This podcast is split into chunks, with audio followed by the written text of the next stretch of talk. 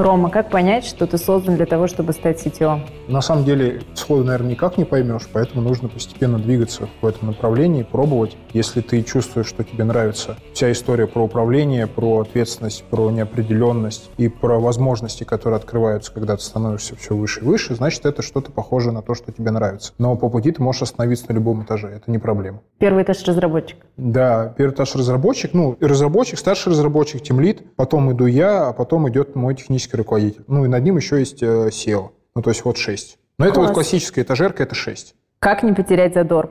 А задор не потерять очень простым способом. Нужно постоянно ставить себе какие-то маленькие задачки, которые постоянно решаются. Самая большая проблема руководителя – это то, что практически никогда ничего не происходит сразу. Угу. Когда ты разработчик, ты сразу видишь, что у тебя кнопка стала синей. Когда ты директор, ты вообще не видишь, что у тебя процесс изменился до тех пор, пока не прошло какое-то длительное время. Поэтому всегда нужно иметь какие-то небольшие задачи, которые будут тебе показывать, что ты движешься в этом направлении. То есть ты берешь большую, рубишь ее на части и выполняешь каждую маленькую с вполне понятным результатом. Это единственный способ, который позволяет двигаться вперед, потому что ты постоянно чувствуешь прогресс, постоянный результат. А как почувствовать свою полезность, когда ты в роли CTO и есть ощущение, что время уходит сквозь пальцы?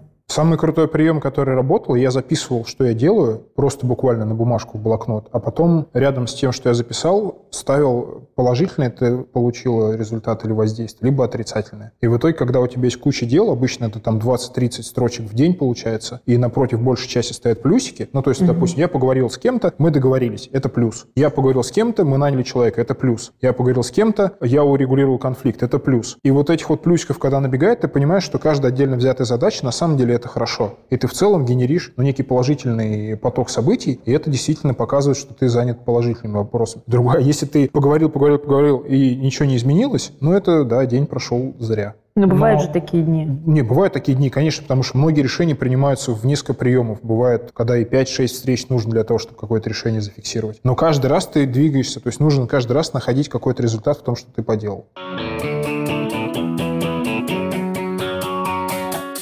Какими навыками ты должен обладать, чтобы быть CTO? Нужно уметь ждать, нужно уметь верить в то, что ты делаешь, потому что если ты не веришь, то никаких шансов. Нужно уметь разговаривать с людьми. Ну, вот три основных разговаривать и понимать, что тебе говорят, то есть как вот слышать и слушать. Ну, к этому нужно добавить еще немножко инженерки, к этому нужно добавить еще немножко всяких других штук, умение в моменте рискнуть. А DevOps может стать CTO?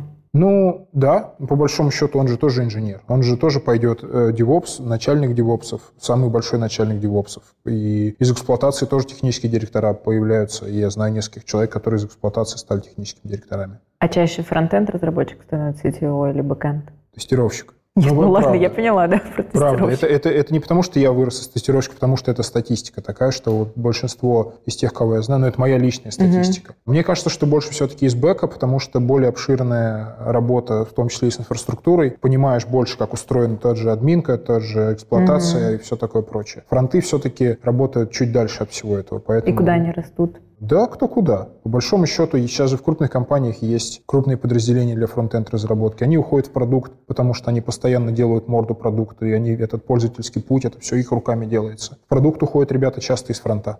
А как понять, что ты движешься в нужную сторону, там, в роли сетевого тебе нравится или нет, или, может быть, нужно спуститься Ты только что вниз? ответил на свой вопрос. Как понять, что ты движешься в правильную сторону, тебе нравится?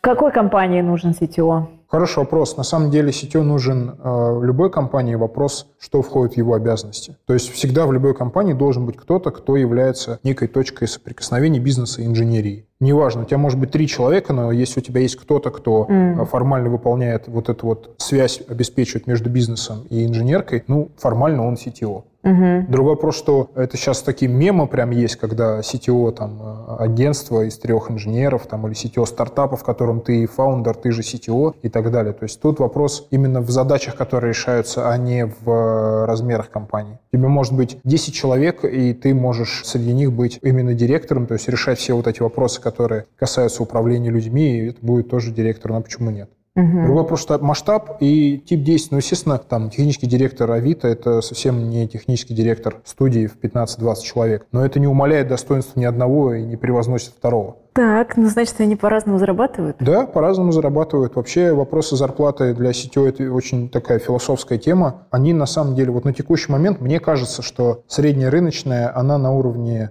чуть выше, чем зарплата тем лида. Мы даже как-то момент проводили среди коллег опросы. Но вот средний у нас получилось где-то в районе полумиллиона. Угу. А так вилка может быть и 300 тысяч, если говорить про какие-то небольшие региональные. Особенно вот ближе к государственным структурам, там тоже нужны люди, которые по факту сетевой являются, но называются просто по-другому. Угу. Там, конечно, меньше зарплаты. Я встречал вакансии больше миллиона. На... Причем это не, ну, не уровень суперкомпании, это уровень команд где-то 200-250 человек. Зависит от того, сколько бизнес готов платить и с какой скоростью он хочет видеть свои проблемы решенными.